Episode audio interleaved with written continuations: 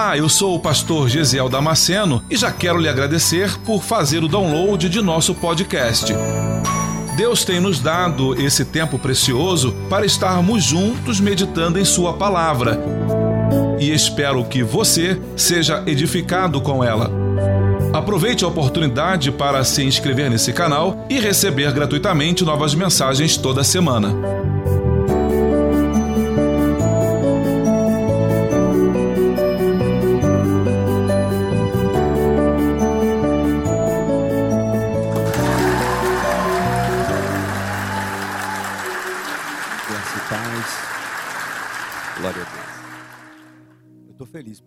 Aqui pela primeira vez. Palhoça, o irmão Waze mandou a gente por alguns lugares até chegar aqui. E o copiloto que ali estava, a gente conversava, como diz lá no Oeste, né? Proseava e não prestava muita atenção aqui no Waze, mais eu que estava dirigindo.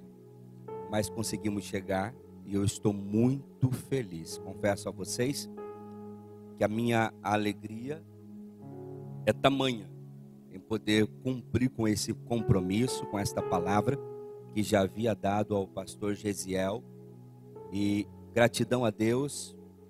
E no ano de 2010, 2010, ah, quando nós fomos transferidos para a cidade de Blumenau, nós tivemos uma história ali na CPAD. Nós trabalhamos no ano de 99 até 2001 e depois tivemos o prazer de levar o pastor Gesiel, que já estava na CPAD como gerente, para aquele trabalho da livraria missionária. Se não me falha a memória, foi no ano de 2014 ou 2015, início ali, porque depois a gente foi aos Estados Unidos. Mas louvar a Deus por esta amizade de muitos anos e de forma tão graciosa que ministrara a palavra na quinta que passou e abençoou o povo ali no norte da ilha. Deus abençoe, obrigado por nos dar essa liberdade de transmitir a palavra nesta casa esta noite. Louvar a Deus pela vida do Rafael, de Lorena, que nos acompanharam praticamente 12 anos congregando conosco. Da Curubi, depois Barra da Lagoa e depois lá em Blumenau. E hoje estão aqui. Que Deus continue abençoando. Uma alegria revê-los. Já estiveram ministrando também no norte da ilha. E Deus usou de forma tão maravilhosa. E naquele dia foi tão marcante que um irmão voltou para Jesus e no domingo passado pudemos reconhecer o presbitério dele e ele pregou a palavra domingo de manhã.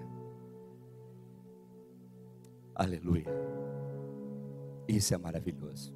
Que Deus continue abençoando e honrando a cada obreiro, a cada um que aqui tem servido ao Senhor nesta casa com muita alegria pela vida de João, Keila, esse casal maravilhoso, com a pequena pérola que estão nos acompanhando hoje. Confesso a vocês que se morasse em Palhoça, pastor Gesiel, eu congregaria nessa igreja. Confesso a vocês, estou me sentindo à vontade aqui, estou me sentindo bem. Parabéns, parabéns por esse lugar consagrado para adorar ao Senhor. Da forma que você está, eu tenho uma palavra que Deus colocar em meu coração. Já ministrei esta palavra e, e digo a você, na sensibilidade do Espírito Santo, que preciso trazê-la esta noite a você. Abra a Bíblia, por favor. Como queira.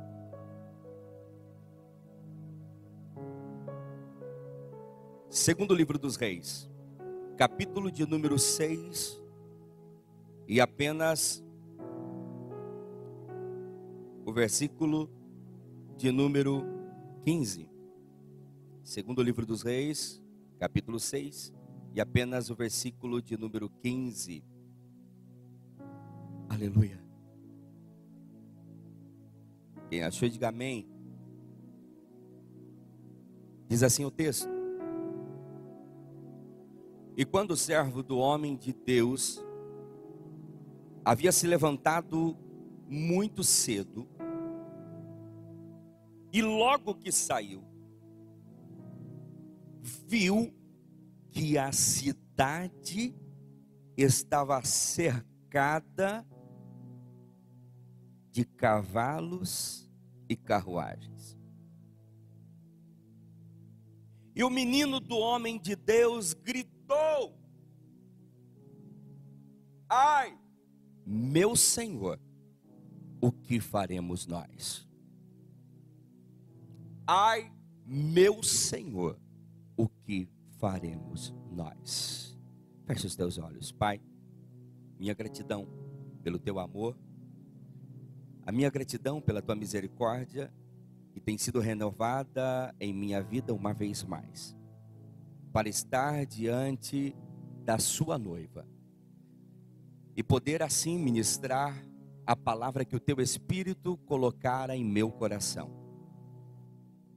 Senhor, que o teu povo não volte para casa da mesma forma que entrou, mas assim como tem sido impactado desde o início deste culto, eu te peço, com humildade, mas ao mesmo tempo sendo ousado, aonde estiver um coração aberto, desejoso em ser salvo, liberto, transformado, renovado, ungido, curado, que o teu Espírito Santo tenha liberdade esta noite de agir e interagir na divisão da alma e do espírito, aonde só o teu Espírito Santo pode tocar.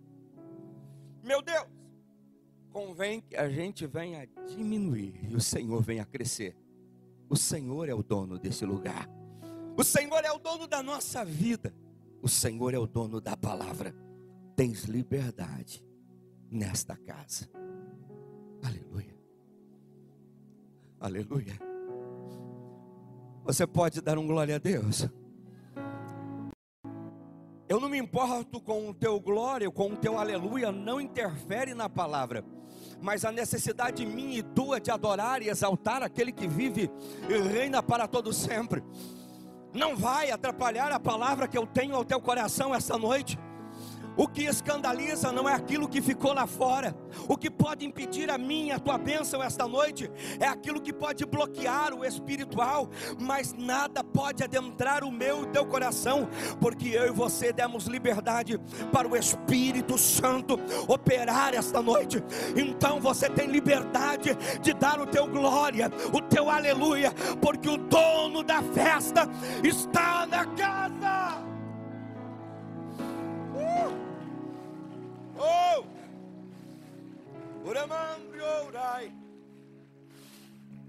Assente-se glorificando o nome santo de Jesus, tem liberdade.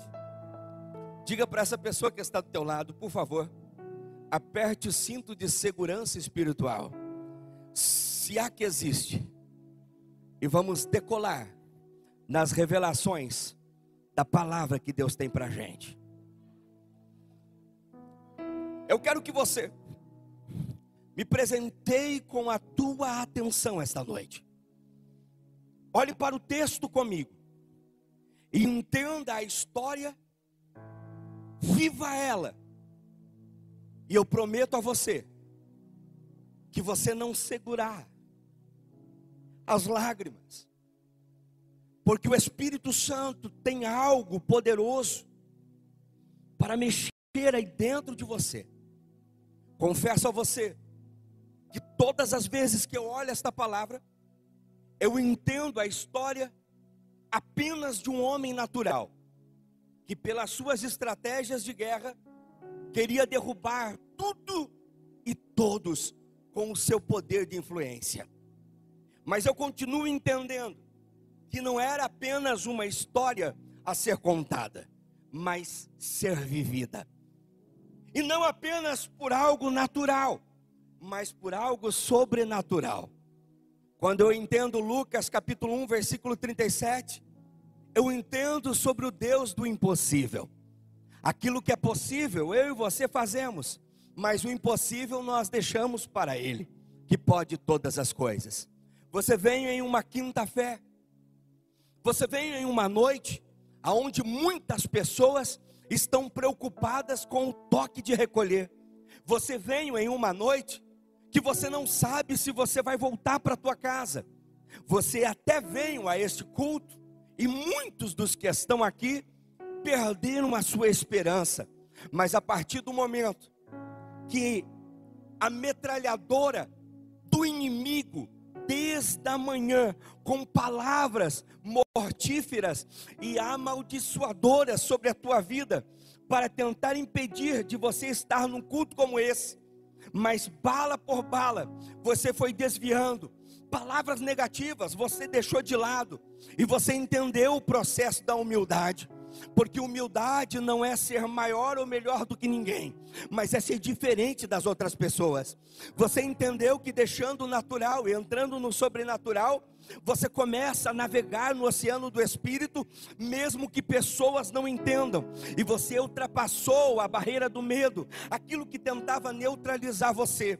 Você ultrapassou os obstáculos, e quando você adentrou a porta desta casa, Aleluia. O inimigo entendeu que não poderia mais segurar você. O inimigo entendeu que perdeu mais uma.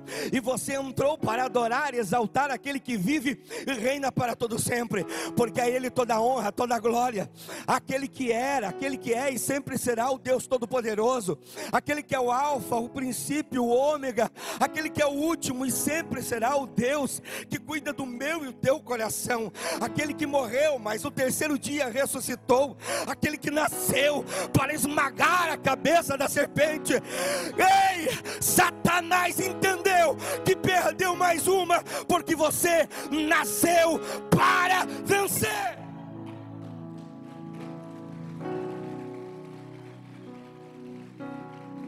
Eu consigo entender que a história me diz que o rei, bem rei Haddad, possuía o seu melhor exército, possuía os seus melhores cavalos, possuía as suas melhores carruagens. E ele intentou investidas contra o povo de Israel por várias vezes. O que ele não entendia é que todas as vezes que ele queria derrotar Israel, alguma coisa errada acontecia para o lado dele e todas as suas estra estratégias eram frustradas. O interessante é que o texto diz que ele ia em sua câmara, em seu recôndito, era um quarto escondido dentro do seu palácio, para bolar as estratégias. Mas esquecera ele que o texto em Eclesiastes, capítulo 10, versículo 20, e diz: Não intente contra mal, falando até mesmo do rei mas até mesmo em seu pensamento, se projetares algo que não for de Deus, alguém em algum momento será revelado. O rei Ben-Hadad não entendeu o que diz o Salmo 139. O Senhor te sonda e te conhece. Conhece o teu assentar, o teu levantar, de longe esquadrinhas os teus pensamentos, e antes que qualquer palavra chegue à tua língua, ele já sabe há muito tempo. Davi, por sua vez, disse: Mas mesmo que eu coloque a minha cama na profundeza do mar, ele cai em si e diz verdadeiramente: Deus está vendo todas as coisas e não adianta eu me esconder, porque Ele está me vendo. As estratégias do rei estavam sendo reveladas e ele não sabia quem estava entregando ou quem estava contando o que estava acontecendo. Perceba você esta noite que quando procuram o rei e ele queria saber quem estava entregando as suas estratégias, todo mundo amedrontado, sem entender o que estava acontecendo. Mas ele coloca os seus súditos contra a parede e precisava de uma resposta. Ah, mal sabia ele que quando a palavra de Deus ela é alcançada por aqueles sedentos que entenderam o verdadeiro temor, que temor aproxima e o medo distancia. Ele estava muito distante do Deus Todo-Poderoso. Agora o profeta estava perto do Deus Todo-Poderoso. Por isso a palavra de Deus fala em Salmo 128, Bem-aventurado, o termo bem-aventurado do hebraico é feliz o homem. Feliz o homem que teme ao Senhor, ou seja, feliz o homem que se aproxima de Deus. Feliz o homem que anda nos caminhos do Senhor, porque ele possui um livramento do eterno. E independente de qualquer situação, era o que eu estava entendendo sobre a vida de Eliseu. É tão claro que o Salmo de número 34 também declara o verso 7: que o anjo do Senhor acampa-se ao redor daquele que o teme e os livra de todo o mal. É tão poderoso que você pode até ver que tem uma cadeira vazia, quem sabe do teu lado. Por que não dizer que pode ter um anjo do Senhor do teu lado? Isso é pecado? De forma alguma. O que importa é que você é protegido, você é cuidado, você é assegurado pelo Senhor Deus Todo-Poderoso. O rei estava preocupado porque as suas estratégias estavam caindo por terra. A sua preocupação foi elevada a ponto de ser revelado que era Eliseu quem contava tudo o que estava acontecendo. Então ele pede uma única coisa: descubram aonde está Eliseu. Só que o que mais me chama a atenção, pastor Gesiel, quando você volta, o capítulo 5 de segundo livro dos reis, fala acerca da história de Namã. Para mim, a excelência não é o holofote virado sobre Namã, mas sobre a menina que estava na casa de Namã. Entenda o que eu vou falar para você. A Bíblia fala que uma das suas investidas também de guerra, eles saem da Síria e vão, e na sua guerra, a colheita é uma só declarada e decretada no capítulo 5. Quando eles trazem essa menina escrava, ela não tem nome. Não é citado o pai, não é citado a mãe. Era apenas uma anônima. Diga para a pessoa que está do teu lado, era apenas uma anônima. Mas que era cheia do Espírito de Deus. Não importa da cidade que você veio, do país que você veio, do estado que você veio e você veio para Palhoça, você veio para esse lugar. E para muitos você é apenas um anônimo, e para muitos você é apenas mais um no meio da multidão. Ei, as pessoas estão te olhando de forma natural, eles não estão te olhando como Deus te vê, e Deus te vê lá na frente, Deus te vê de outra forma. Ei, olhe bem para essa pessoa que está do teu lado, porque quem sabe seja o último culto dele e dela neste lugar, porque o próximo nível que Deus vai levar ele, o próximo nível que Deus vai levar ela, ninguém vai segurar este anônimo cheio de Deus.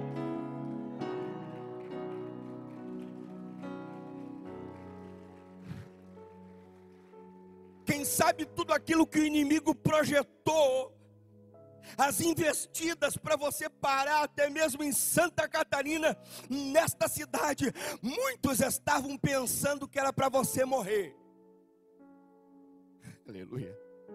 Mas neste lugar Deus te devolveu a vida.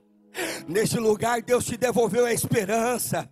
Neste lugar Deus ressuscitou os teus sonhos. E isso é maravilhoso. Agora, o que mais me chama atenção na vida daquela menina, pastor,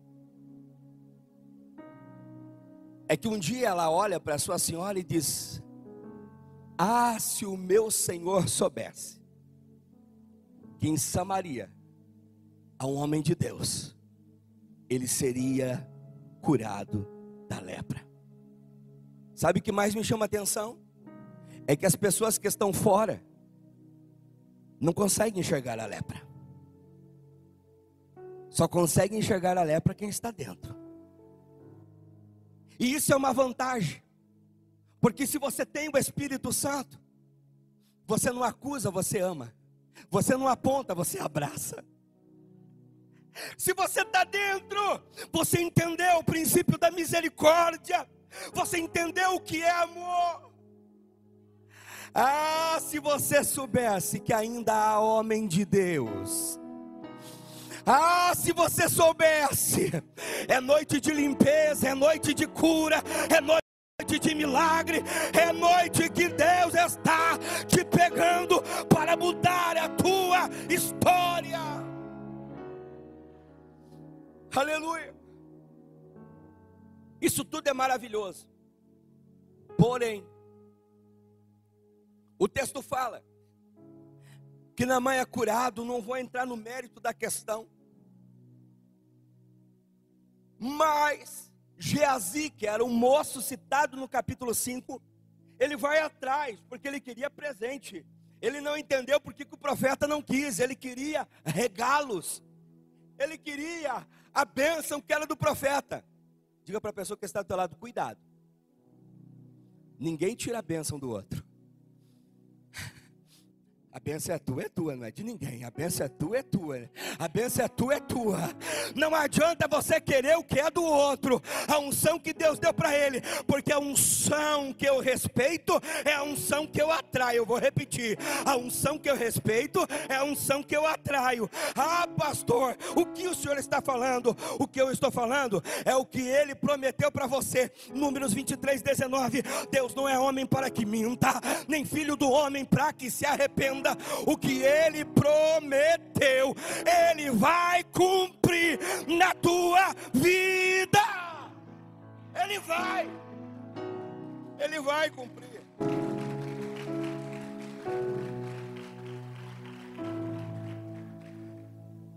A bênção é tua e de mais ninguém. Oriombras, Orogondegefai. Agora, texto fala que Geazi é cometido de lepra. Quando chega até o profeta, não adianta querer enganar o homem de Deus, não adianta querer enganar profeta. Só que a história pega, através de Levítico, que todo leproso ele era levado para uma cidade. Ele era considerado também um amaldiçoado. Ele era separado da família. Por que você está falando isso, pastor? Quando você chega ao texto que o rei Ben Haddad quer saber aonde Eliseu estava, ele chega com a notícia e diz: ele está em Dotã. Repita comigo, Dotã. O que me chama a atenção é que Dotã do hebraico significa duas fontes ou duas festas. Eu disse duas fontes ou duas. A primeira festa que eu encontro na vida de todo crente que está aqui na minha frente esta noite, e se ainda não aconteceu, vai acontecer, é a festa da salvação, porque de Gênesis Apocalipse, você não vê uma festa no céu quando o paralítico levanta, quando o cego vê, quando o surdo ouve, quando o mudo fala, mas a Bíblia me fala que quando um pecador se arrepende, a festa no céu, a festa no céu, e esta noite vai ser noite de festa no céu. A primeira festa, Mateus capítulo 11, versículo 28. Vinde a mim todos vós cansados, oprimidos, sobrecarregados, e eu vos aliviarei. 29. Tomai sobre vós o meu jugo e aprendei de mim, que sou manso e humilde de coração, e encontrarei descanso para a vossa alma. Se a primeira festa é a da salvação, eu entendo que Eliseu e o moço estavam no lugar certo. Como assim, pastor? A segunda festa, aleluia, é o entendimento que esse Jesus que me salvou é o mesmo que quando eu busco em primeiro lugar o reino dos céus, eu entendo que as demais coisas serão acrescentadas. Como assim, pastor? Salmo 37, verso 5. Eu entrego o teu caminho ao Senhor, confia nele, e o mais ele tudo fará. Como assim, pastor? Volta o verso 4. E o Senhor concederá o sonho do teu coração. Todo aquele que é salvo, todo aquele que confia, tem festa. Todo aquele que é salvo é liberto, tem festa. Todo aquele que é salvo é liberto, tem sonho realizado. Aleluia! Você vai ter o teu sonho realizado. Você vai ter o teu sonho realizado é lindo demais. Volta comigo na história.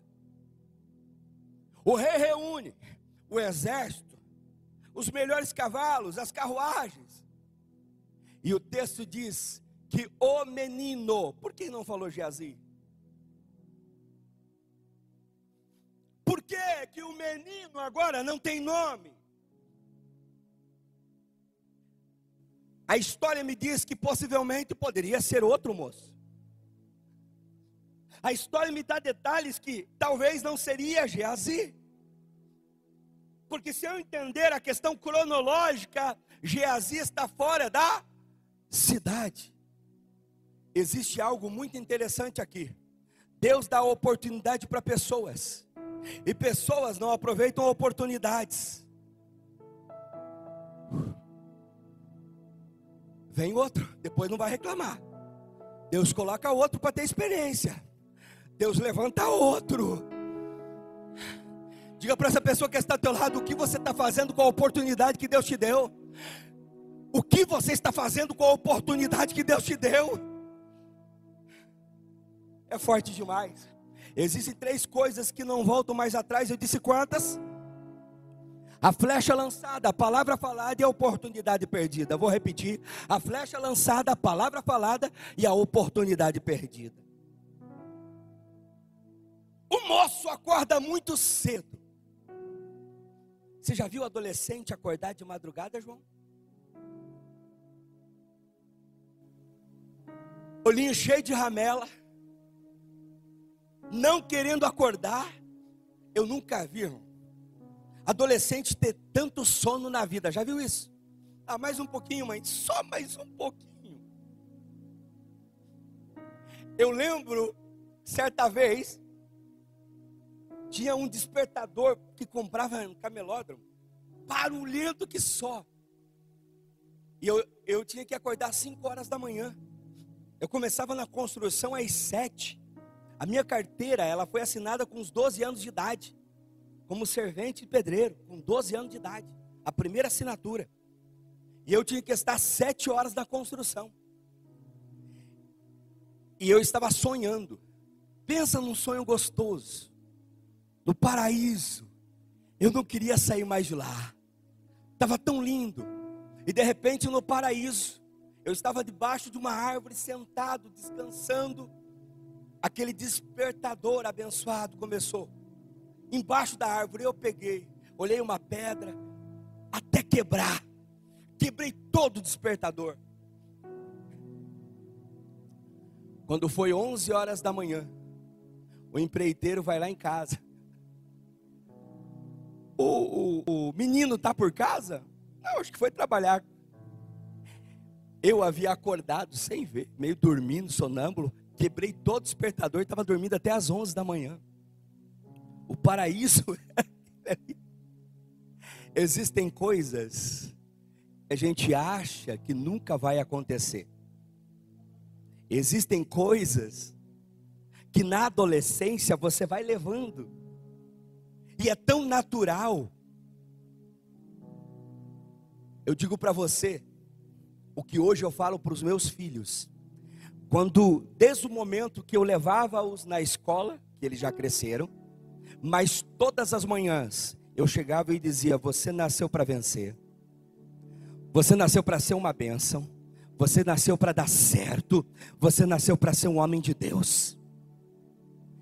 Só que chegou uma época da adolescência, principalmente o meu mais novo, o Aleph, já não queria mais que eu levasse ele na escola. Ah, papai, deixa aí, deixa eu, eu vou, eu vou, eu vou sozinho. Para ninguém ver que o pai está levando para a escola. E aí um dia eu cheguei no, na porta do quarto, eles estavam atrasados. E quando eu fui falar, o fez assim: Papai, já sei, já sei. Eu nasci para vencer, nasci para dar certo, nasci para ser um homem de Deus, eu nasci para ser uma benção. É um tempo, às vezes, parece de revolta da adolescência, que a gente precisa ter experiência. E às vezes a experiência é traumática. Porque naquele momento que no sonho eu quebrei todo o despertador, eu levei uma advertência de três dias do meu serviço e foi descontado. Existem coisas na nossa vida que vêm como uma advertência. Existem coisas que acontecem para nossa experiência. Isso eu levo comigo até hoje. E naquela nova experiência do menino, não foi as das melhores. Ele assustado disse: Não tem mais o que fazer. Por quê? Porque a cidade está cercada, não tem para onde correr, não tem para onde fugir. Não chega a situação na nossa vida que você não tem resposta, que você não tem saída, que você não sabe o que fazer, e ele grita: Ai, meu Senhor, o que faremos? E por que ele gritou? Porque aconteceram três coisas. Eu disse quantas? Aconteceram três coisas na vida daquele menino. Primeiro, ele só viu a força do inimigo. Quando ele viu a cidade cercada, ele não tinha mais saída, ele viu a força do inimigo. Segundo, ele só viu o problema. Terceiro, ele não conseguiu ver o invisível. Quando você olha só da forma natural, você só vê o problema, você só vê a força do inimigo e você não consegue ver o que Deus vai fazer na tua vida. Eu vou repetir. Oh meu Deus, tem pessoas que ainda não receberam a sua bênção, tem pessoas que ainda não receberam o seu milagre. Tem pessoas que vêm campanha e mais campanha, faz voto e mais voto, propósito e mais propósito, e não são abençoados. Por quê? Porque ainda estão vendo da forma natural, só continuam vendo o problema, a força do inimigo e não conseguem ver o invisível. Ei! Eliseu chega e diz: Não temas. Diga para essa pessoa: Não temas. Sabe o que é lindo? Na Bíblia está escrito 365 vezes a palavra não temas. Na segunda-feira, quando você acorda desanimado, achando que vai dar tudo errado, Deus está falando para você: não temas. Aí você levanta e vai. Na terça, quando tudo parece errado, e aí você acordou doente, sem saber o que fazer, ele está dizendo: Não temas, porque eu sou a cura. Na quarta-feira parece que as portas fecharam e você diz: Agora acabou, não entrego mais currículo, vou desistir. Ele diz: Eu sou a porta, não temas. Na quinta-feira está tudo difícil para você tudo acontece e parece que nada vai ser restituído, nada vai ser restaurado. Aí, quando menos você espera, vem uma palavra ao teu coração: não temas, porque eu sou a tua providência. Você só está aqui porque Deus tem sido a tua providência. Não temas, porque maior é o que está contigo.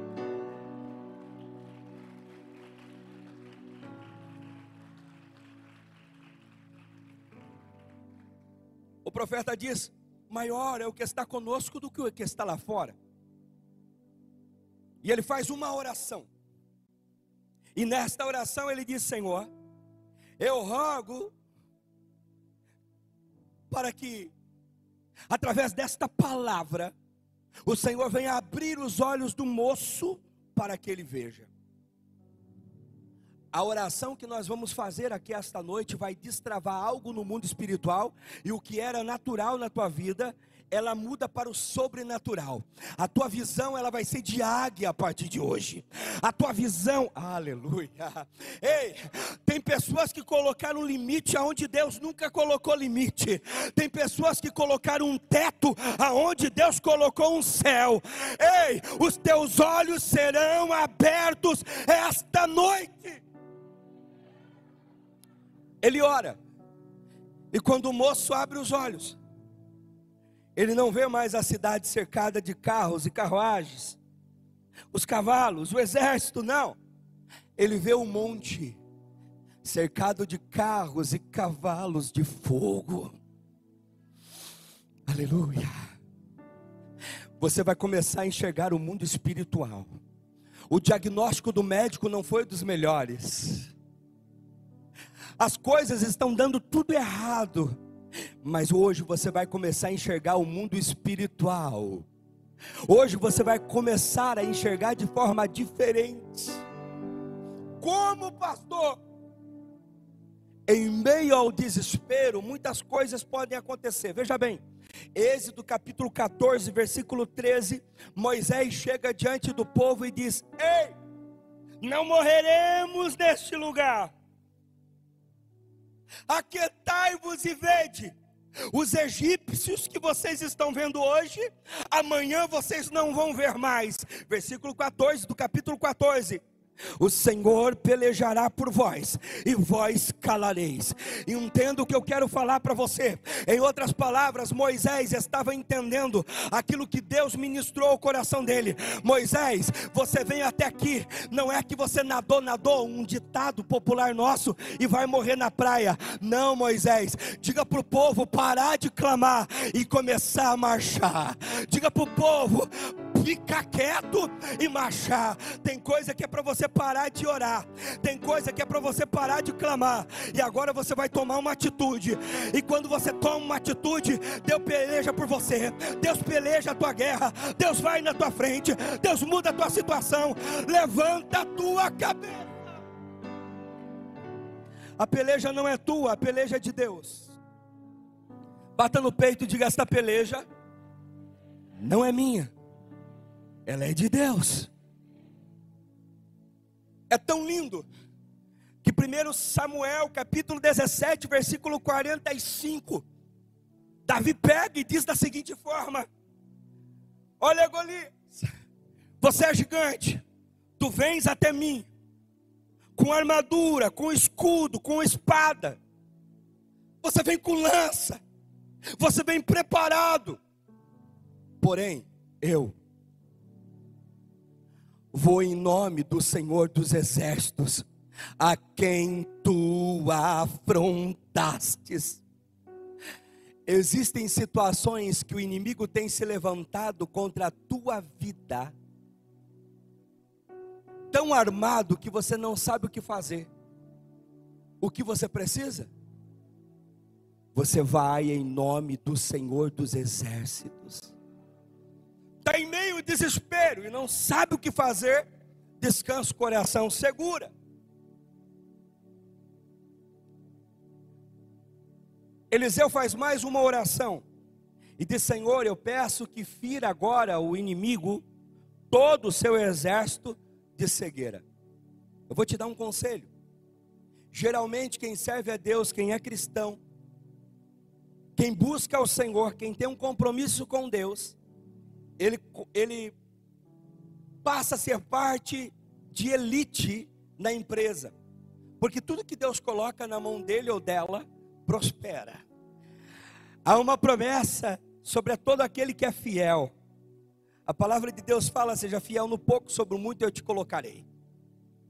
Observe você, que a pessoa que tem uma intimidade com Deus, que os olhos espirituais já foram abertos, ele começa a se destacar na empresa, seja como funcionário, ou seja na empresa dele próprio, na cidade, no estado, no país, Deus começa a o exaltar.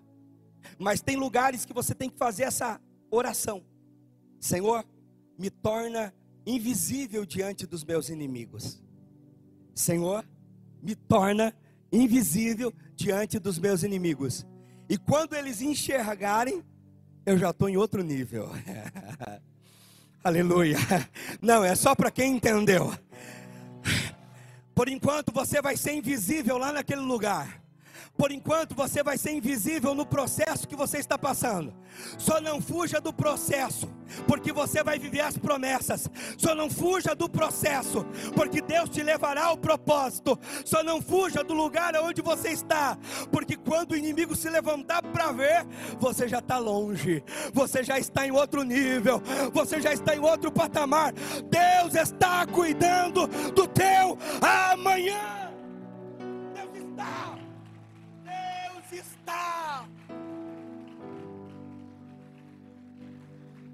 E eu quero encerrar dizendo que quando Eliseu desce e eles estão feridos de cegueira, todo o exército da Síria. Eliseu disse: Olha, acho que vocês estão enganados ao lugar que vocês estão procurando mas eu vou direcioná-los. Geografia bíblica me diz que ao norte estava Samaria, a 12 quilômetros de Dotã. Eles descem, andam 12 quilômetros E os inimigos 12 quilômetros sem ver que Eliseu e o moço, que eram para ser presos e teriam que ser levados, agora estavam invisíveis e eles estavam direcionando o povo inimigo para o centro de Samaria. Uh! Uh! Vai ter gente que vai chegar do teu lado para pedir informação. Vai ter inimigo teu que vai chegar do teu lado para pedir conselho. Vai ter gente que queria o teu mal, que vai chegar perto de você para buscar ajuda. Meu Deus, quando chega no centro, o exército de Israel cerca o inimigo.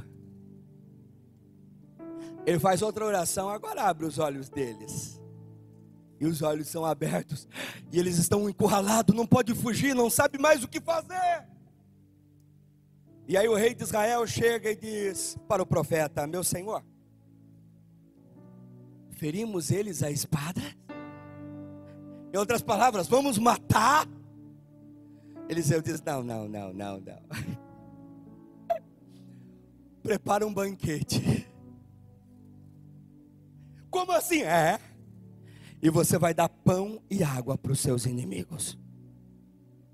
Não estou entendendo. Você vai dar pão e água para os seus inimigos. Eu acho que você não entendeu. Você vai dar pão e água, você não vai matar ninguém. Você não vai falar o que falaram de você para ninguém. Não, você não vai se levantar. Não, não, não. Você não vai retribuir o mal que quiseram fazer para você. Não, mas você vai pagar o mal com o bem. Você vai servir um banquete. Prepara, porque inimigo vai bater na tua porta. Você vai dar pão. O que é pão, pastor? Palavra. Romanos 10 e 17. A fé vem pelo ouvir, ouvir a palavra. Como assim, pastor? Hebreus 11, 6. Aleluia. Você quer agradar a Deus? Então use a fé. Oh, Hebreus 11, 1. Ora, a fé é o firme fundamento das coisas que eu não estou vendo, mas com os olhos espirituais eu vejo a glória, eu vejo a presença, eu vejo Deus. Fique em pé, por gentileza. Pastor, eu não estou vendo. Pão significa palavra, água significa Espírito Santo. Segura aí. Chegaram para mim e disseram: Olha, você nunca vai ser alguém, você nunca vai chegar a lugar algum.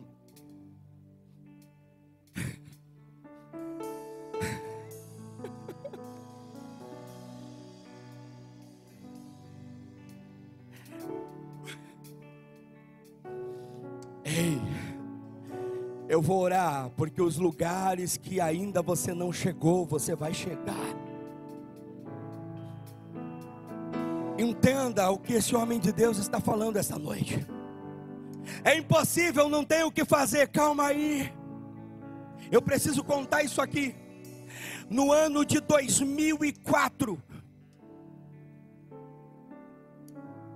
julho, agosto, setembro, Praia da Armação do Pântano do Sul vazia, frio. Eu estou atendendo um casal depois da escola dominical, e quando eu vejo o meu caçula está roxo, e o rapaz disse assim: Olha, pastor, eu vi um plástico de pirulito na mão do seu garoto. O menino ia fazer três meses de idade. Nós tentamos tirar, não tinha como, já estava muito abaixo. Nós tentamos, não deu. Ligamos para o helicóptero, ligamos para quem pudesse nos ajudar e não tinha o que fazer. Eu pego o menino e saio correndo na frente da igreja, domingo. A farmácia da armação do Pântano do Sul, do seu Raul, só abria às duas horas da tarde. Eu disse que horas? Aquele dia abriu uma hora. Eu pego o menino correndo e digo: Senhor, não tem mais o que fazer. No mundo natural não tem mais jeito, mas o Senhor pode todas as coisas. Ele é teu, ele não é meu. O pessoal começa a se reunir no, na frente do mercadinho da Dona Maria. Seu Raul abre a uma hora da tarde a farmácia. Eu coloco o menino em cima do balcão. Alguém diz: Olha, o helicóptero está atendendo um grave a 101. Não vai poder vir socorrer. São 25 quilômetros até aqui. Não dá mais tempo. E o seu Raul dá um grito e diz: O menino entrou em óbito. O plástico passou e trancou abaixo da traqueia. Ele está muito tempo sem respirar. O coraçãozinho parou. E quando eu pego o menino de cima do balcão, ele diz: Não pode tirar, agora está dentro da farmácia, temos que esperar o IML, você não pode ir para fora. Eu disse: Não, o filho não é meu, é de Deus, a vida dele é de Deus, eu entrego a Deus. E eu saio gritando na frente da farmácia, e disse: Senhor, o Senhor é o dono da vida. Eu não consigo ver no mundo natural, mas no sobrenatural eu vejo meu filho vivo. Para um carro do outro lado do asfalto e dá um grito e diz: Ei, dá um menino para mim, eu sou doutor. Todo mundo olhou e disse: Doutor aqui? Doutor aqui só mora os nativos, nós não conhecemos doutor aqui. O seu Raul diz: Ei, não adianta mais, doutor. Ele ficou muito tempo, ele já morreu. Ele disse: Eu ouvi o pai falar que Jesus ia devolver a vida do menino.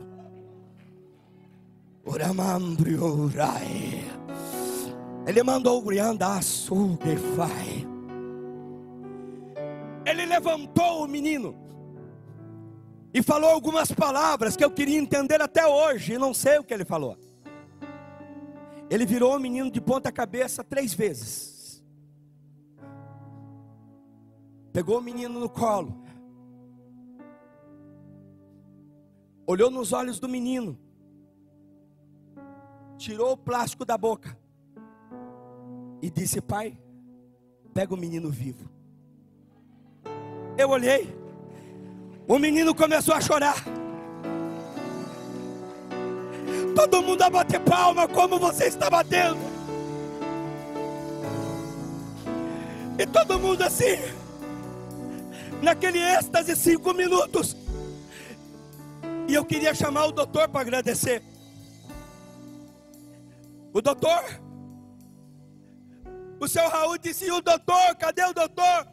E o pessoal que estava do teu lado, do lado de cá, do lado de lá. Nós não vimos o doutor. Como assim, doutor? O doutor que pegou o menino, o seu Raul disse: Olha, ele pegou o menino. Aqui, vocês não viram. Doutor, o doutor não estava mais. Mas eu tenho uma notícia: o mesmo doutor que devolveu a vida para o meu filho, ele está aqui essa noite. Ele está aqui esta noite. Eu não sei o que você precisa, eu não sei o que você quer, mas Ele é o Deus do impossível. Abra os teus olhos, levante a sua mão, levante a sua mão. Adore, adore, exalte a Deus.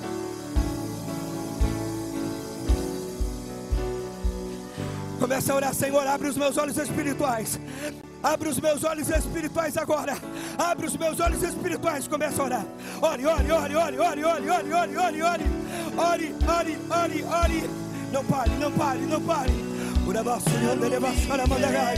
Alma preta. Adore, adore. Adore, adore, adore, adore.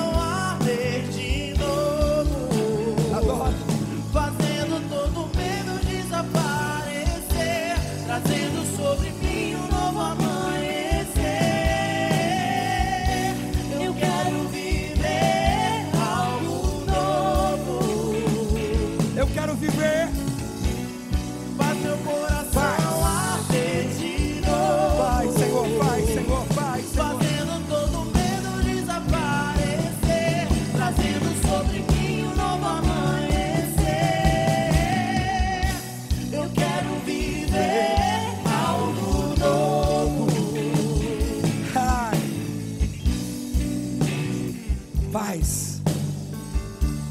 Repita comigo assim, Senhor.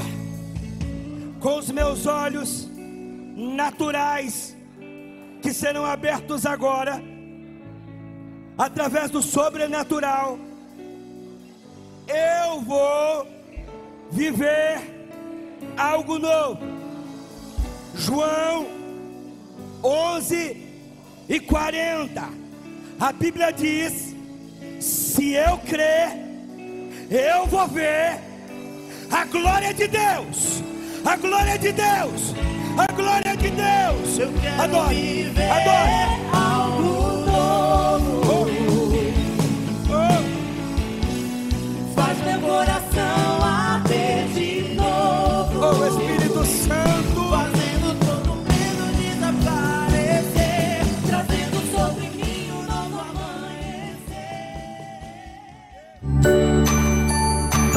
Você acabou de ouvir mais um podcast.